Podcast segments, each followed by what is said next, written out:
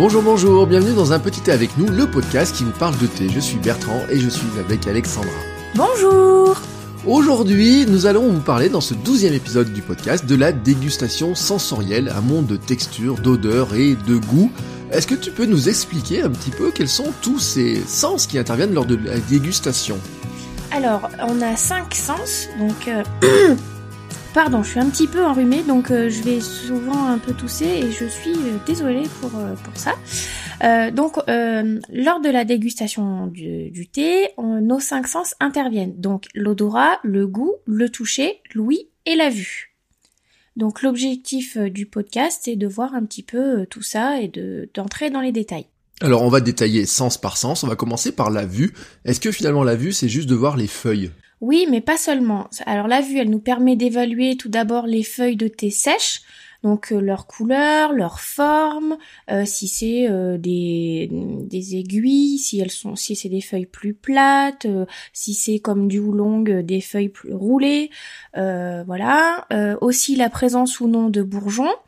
Mais aussi on va regarder les feuilles mouillées une fois qu'on a on a fait infuser le thé et la liqueur. Donc la liqueur, c'est la boisson qu'on obtient lorsque le thé est infusé et prêt à- à être bu. Voilà. Donc grâce à la vue, on peut remarquer si cette liqueur elle est trouble ou limpide, si elle est brillante, euh, voilà comment euh, euh, comment elle est et également ses différentes couleurs. Donc ça peut aller du, du, presque du blanc jaune jusqu'au marron très sombre pour un thé noir ou un puer. Et euh, alors finalement, ce qui est intéressant, hein, c'est de aussi de regarder qu'on ne doit pas se laisser influencer par des préjugés ou des premières impressions, c'est ça hein? Oui, tout à fait. Euh, par exemple, euh, une liqueur qui sera très foncée ne sera pas forcément plus corsée ou plus concentrée en tanin. Euh, on va prendre l'exemple d'un thé blanc, les aiguilles d'argent, euh, qui donne une liqueur très claire, tout en étant très théinée. Et les thés sombres, les puers, ont souvent euh, des liqueurs très foncées, mais euh, elles ont la plupart du temps euh, assez peu de théine, tout comme le banchaojisha qui est un thé vert japonais torréfié. Donc il faut pas se, se laisser influencer par ça. Voilà. Alors en parlant d'influence, on peut aussi se laisser influencer hein, quand on déguste un thé, quand on l'observe, par des personnes qui prennent part aussi à la dégustation avec nous. Oui, et c'est là où on a le l'ouïe qui intervient, donc on peut être déstabilisé par les remarques spontanées des autres personnes avec qui on partage une, dégustation. Euh, donc euh, si on est en train de, sentir un petit peu et puis que de son côté et puis que d'autres- pardon d'autres personnes disent euh, ah ben ça sent ça, ça me fait penser à ça, etc. On va être forcément influencé. Donc l'intérêt c'est quand on commence une dégustation, c'est de le faire d'abord en silence pour un petit peu ben, se concentrer sur, sur ce qu'on ressent, sur ses impressions, et après, dans un deuxième temps, partager ses impressions avec, euh, avec les autres personnes. C'est euh, partager ses impressions, c'est vraiment important parce que c'est ce qui fait la richesse d'une dégustation euh, à plusieurs, euh, plutôt que de rester seul face à sa tasse et de se demander euh, telle ou telle chose. euh, voilà, donc vraiment euh, partagez bien vos impressions, mais dans un deuxième temps. Oui, alors c'est pour ça que j'ai pas le droit de te parler quand tu commences à, à déguster le thé. Euh, ben voilà, maintenant je comprends. Vous voyez, moi ça me permet de comprendre aussi un petit peu euh, comment ça, comment finalement on fonctionne là, dans ces dégustations, puisque moi c'est un domaine au départ je découvre entièrement. Euh, et il y a des, il y a quelque chose qui est, qui est important et moi là vraiment, je, quand je vois le- la thématique, je dis mais je comprends pas trop. C'est le toucher. Hein, comment le toucher intervient dans la dégustation du thé? Alors, euh, quand on a la liqueur qui est dans la bouche, euh, elle a une texture, donc c'est le toucher. Donc euh, on a notre langue et les muqueuses de la bouche qui ont des récepteurs tactiles. Et les tanins du thé entrent en contact avec la salive, ce qui entraîne une réaction et donne des perceptions tactiles différentes qu'on appelle les textures. Alors, qu'est-ce qu'on pourrait donc distinguer comme différentes euh, textures? Alors, la texture, elle peut être aqueuse si euh, si on a un thé vraiment très très plat, si rien ne se passe euh, en bouche, on peut euh, limite avoir euh, une impression juste d'avoir de l'eau. Elle peut être aussi veloutée, huileuse, moelleuse, poudrée, corsée, ronde. Il y a plein de plein de mots, plein de termes qui définissent la texture. Alors évidemment, on touche pas la liqueur. Hein, on va pas la toucher avec les doigts et c'est pas ce qui va nous permettre de définir la texture. C'est vraiment le fait d'être le contact avec avec la bouche, avec la langue, les papilles, etc. Et, et ça nous permet d'arriver à définir une texture. Et on le au début, c'est c'est un petit peu difficile, mais après on y on y arrive assez facilement et euh, euh, on, on, ressent bien les choses, on ressent bien ce qui se passe dans la bouche. Oui, c'est vrai qu'avec l'entraînement, on se rend compte qu'il y a des thés qui ont une texture qui est tout à fait différente, ce qui est même surprenant parce qu'on a l'impression qu'au départ, ça finalement de l'eau euh, colorée hein, quand on regarde, mais finalement qui prend une texture différente. Bon, on va arriver sur un sens qui est plus simple et qui est plus logique pour tout le monde, c'est l'odorat. Oui, alors l'odorat, elle va intervenir quand on sent les feuilles. Donc bah, les feuilles sèches d'abord quand euh, euh, quand on prend sa boîte ou son sachet de thé qu'on l'ouvre euh, et puis après une fois qu'elles sont mouillées, une fois que l'infusion est, faite et puis après bien sûr on sent la liqueur. Donc ce qui est intéressant c'est par exemple d'avoir un petit un petit set à, à, déguster. Au départ on met les feuilles sèches on laisse infuser et après on peut sentir les différentes euh, les différentes étapes et comparer en fait euh, ce qui se passe euh, d'abord feuilles sèches, les feuilles mouillées, la liqueur, voir un petit peu comment ça comment ça ça évolue. Voilà. Après ce qui est ce qui est important de se dire aussi, c'est que les odeurs, en fait, elles, elle réveille des souvenirs en nous qui sont plus ou moins lointains dans le temps ou dans l'espace. Et euh, notre mémoire, elle joue vraiment un rôle important. Euh, je, me, je me souviens euh, quand j'avais fait une euh, j'avais fait une formation sur la dégustation sensorielle avec Karine Baudry. D'ailleurs, je profite euh, de l'épisode pour lui faire un, un, petit coucou et la remercier pour euh, pour tout ce qu'elle m'a appris parce que tout ce que j'ai appris en dégustation sensorielle, c'est elle qui l'a qui l'a initié ben déjà avec la formation qu'on avait faite ensemble et puis après avec le coffret de la quintessence du thé et l'abonnement qu'elle proposait avec Clotilde Dutry toutes les deux et tous les mois, je recevais différents différents thés et j'ai beaucoup progressé sur bah, notamment la texture, retrouver euh, les différentes euh, euh, saveurs, odeurs, etc. dans un thé. Donc voilà, je j'en profite pour leur faire un petit coucou à toutes les deux.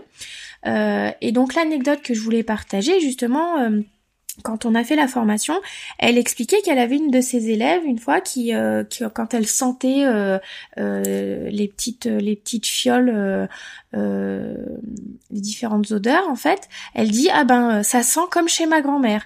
Et c'est vrai que il y a énormément de d'odeurs qui nous font penser à des souvenirs, alors des souvenirs d'enfance ou des souvenirs enfin plus ou moins lointains comme je disais tout à l'heure.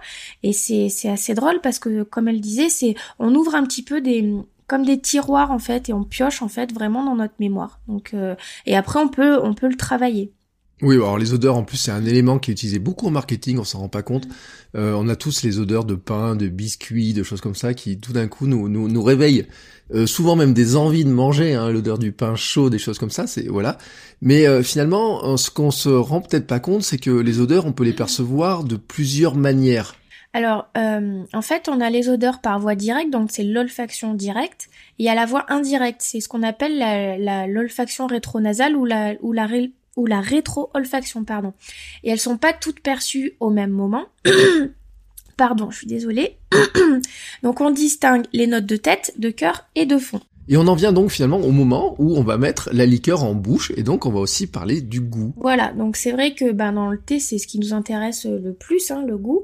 Donc euh, faut savoir donc les perceptions gustatives elles sont principalement euh, localisées sur notre langue, donc avec euh, qui, qui est composée de papilles gustatives où on a des bourgeons du goût qui sont équipés en récepteurs gustatifs. Donc chaque saveur a une incidence sur le profil sensoriel du thé. On va sentir plus le sucré en attaque quand la saveur amère est elle perçue plutôt en fin de bouche. Alors bien sûr, la préparation du thé a également toute son importance. Euh, il faut prendre la bonne quantité de thé, infuser à la bonne température pendant le bon moment, le bon temps plutôt. Euh, et dans le thé, on a cinq saveurs possibles. On a l'amer, l'acide, le sucré, le salé et l'umami. On prononce umami.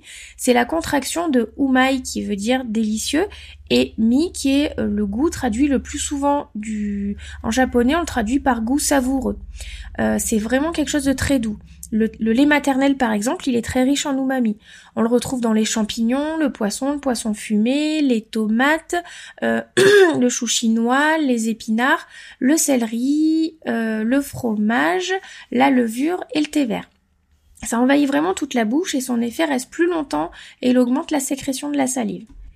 D'accord, alors c'est vrai qu'il y a tous ces goûts comme ça, mais finalement, euh, tous ces sens, et tout ça là, comment on peut les travailler ou est-ce que finalement c'est foutu si on est un petit peu comme moi qu'on n'arrive pas à tout à distinguer, à tout reconnaître? Bah c'est comme tout ou presque, en fait ça, ça se travaille.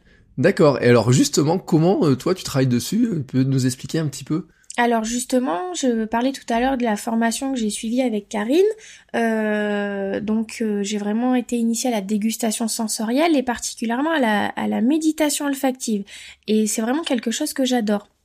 En fait, euh, quand on sent les feuilles, qu'elles soient sèches ou mouillées, la liqueur, on perçoit une odeur. Et cette odeur, elle est interprétée par notre cerveau. Donc c'est à ce moment-là qu'intervient la mémoire olfactive liée à nos, à nos souvenirs dont je parlais tout à l'heure. Et pour repérer ces notes-là plus facilement, on peut effectivement s'entraîner. Donc c'est là qu'on est, euh, qu'on fait ce qu'on appelle la méditation olfactive. Et donc je me sers de mon coffret de la, de la quintessence du thé avec les petites fioles d'arômes différents. Et l'idée c'est de toutes les reconnaître. Alors il y a les notes, la note beurrée, il y a la note euh, euh, il y en a, enfin il y en a plein. Je vais pas toutes, toutes vous les dire. Ta préférée, la note iodée Ouais, la note iodée, ouais, c'est ma préférée. Euh, non, je, je déteste vraiment cette odeur. C'est quand j'adore aller à la plage, mais mais euh, sentir l'odeur, euh, c'est quelque chose qui m'insupporte et je déteste le poisson. la seule façon, euh, enfin une des seules façons que j'arrive, enfin qui me permet de manger du poisson, c'est d'y mettre du thé fumé dessus pour masquer ce goût iodé. Donc voilà. Enfin bon, donc il y a tout un tas de petites fioles avec des arômes différents, des notes. donc il y a la note mielée, la note beurrée, la note pyrogénée. Il y en a, enfin il y en a vraiment plein. Et l'idée c'est d'arriver petit à petit à, les mémoriser et à les reconnaître euh, dans le thé. Voilà. Donc euh, c'est c'est vraiment euh, quelque chose que j'adore faire et je je l'avais fait aussi avec avec mes neveux et et je trouve que c'est un travail intéressant à faire à faire avec eux. Alors c'est quand même difficile de les différencier, ou en tout cas des fois, moi je trouve de mettre un, mot sur euh, une odeur qu'on pourrait sentir. Ouais, c'est euh, surtout, enfin au début c'est vraiment, euh, on se rend compte de la difficulté, vraiment on se dit ouais ça ça me parle, mais euh, mais on n'arrive pas à mettre un mot. et souvent les, les, les, choses les plus difficiles sont celles qu'on rencontre le plus dans le quotidien. par exemple, on, on on est souvent, euh, on peut être souvent amené à sentir la cannelle, par exemple. Et eh ben, euh, la note épicée, qui est très cannelle, euh, dans le coffret, elle, c'est une des notes que j'avais le plus de mal à identifier au départ, alors que la cannelle fait partie de mon alimentation. Bon bah après, on finit par, à force d'entraînement, finit à reconnaître de plus en plus facilement c'est comme les couleurs en fait, mais ce qu'il y a, c'est que quand on est enfant, on nous apprend à, reconnaître les formes, les couleurs, à lire, à compter, mais euh, euh, les odeurs, elles font pas partie des choses qu'on nous apprend à l'école.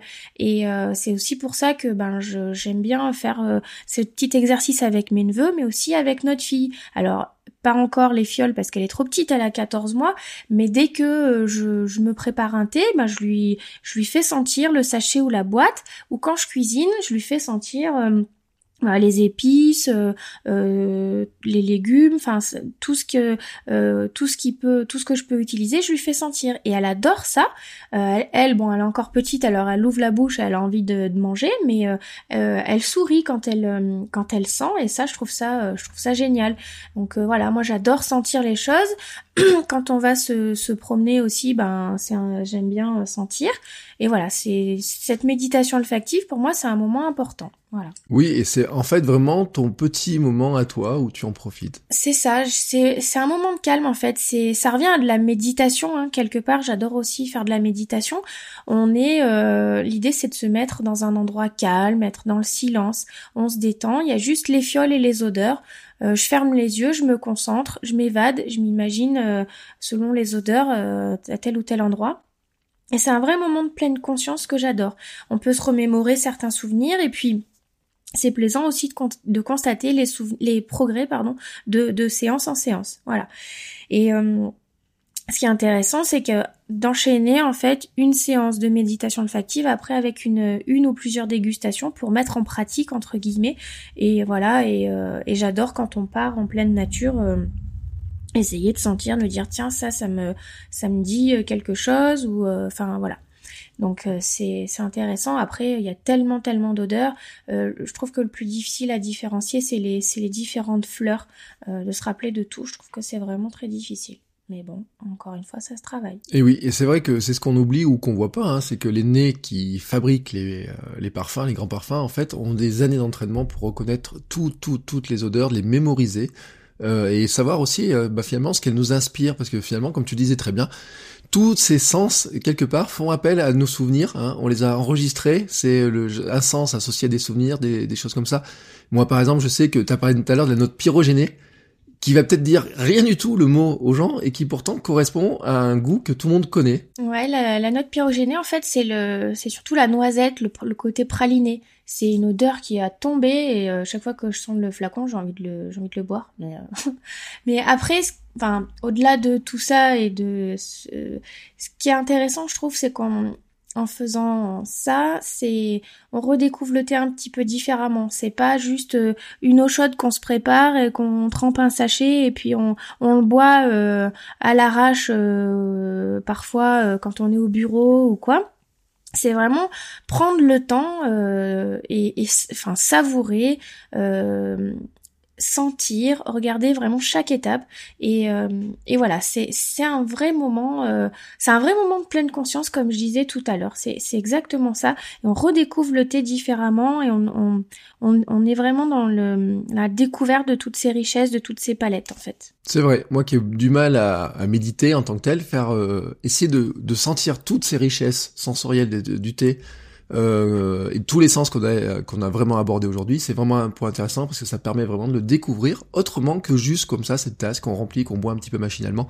Et c'est vrai que c'était euh, très intéressant de découvrir tout ça. Euh, bah moi la semaine prochaine je m'efface, hein, je te laisserai toute seule Alexandra avec euh, ton nouveau format de podcast court, hein, pour rappeler un petit peu le principe. Oui, alors on en parlait rapidement la, semaine dernière. Donc l'idée c'est de vous proposer un nouveau format très court en 2-3 minutes euh, et chaque chaque semaine euh, je, vous, je vous proposerai quelques astuces, quelques conseils. Alors n'hésitez pas euh, à me dire s'il y a des sujets que vous voulez que j'aborde. Alors soit sur le format court de 2-3 minutes, soit sur le format long qu'on vous proposera maintenant une fois par semaine tous les deux, une fois par mois tous les deux, pardon. Donc n'hésitez pas euh, sur les réseaux sociaux, euh, Instagram, Facebook, Twitter, euh, c'est le compte Chakai Club ou par mail. Enfin voilà, vous savez, vous savez où nous trouver. Donc n'hésitez pas à nous, à nous faire part de vos questions, vos suggestions. ça sera avec plaisir parce que bah, l'idée c'est vraiment de, bah, de vous accompagner aussi. Et c'est vrai que souvent je dis qu'à force d'être dedans, bah, je me rends plus forcément compte. Il euh, euh, y a des choses que je fais un peu en automatique et euh, qui me paraissent simples entre guillemets, alors que bah, pour vous ça peut être de la découverte. Donc n'hésitez pas, ça sera avec plaisir. Quant à moi, je vous retrouve le mois prochain, mais avant de m'effacer, je ne peux pas m'empêcher de vous rappeler de, de nous laisser un petit commentaire, hein, une petite note sur iTunes et sur les annuaires de podcast. Ça aide le podcast à se faire connaître, ça aide bah, d'autres personnes à découvrir finalement notre passion commune que nous avons tous, qui est le thé. Voilà, moi je vous souhaite à tous un très très très très bon mois, et Alexandra vous retrouvera, elle, la semaine prochaine. Bon week-end et à vendredi prochain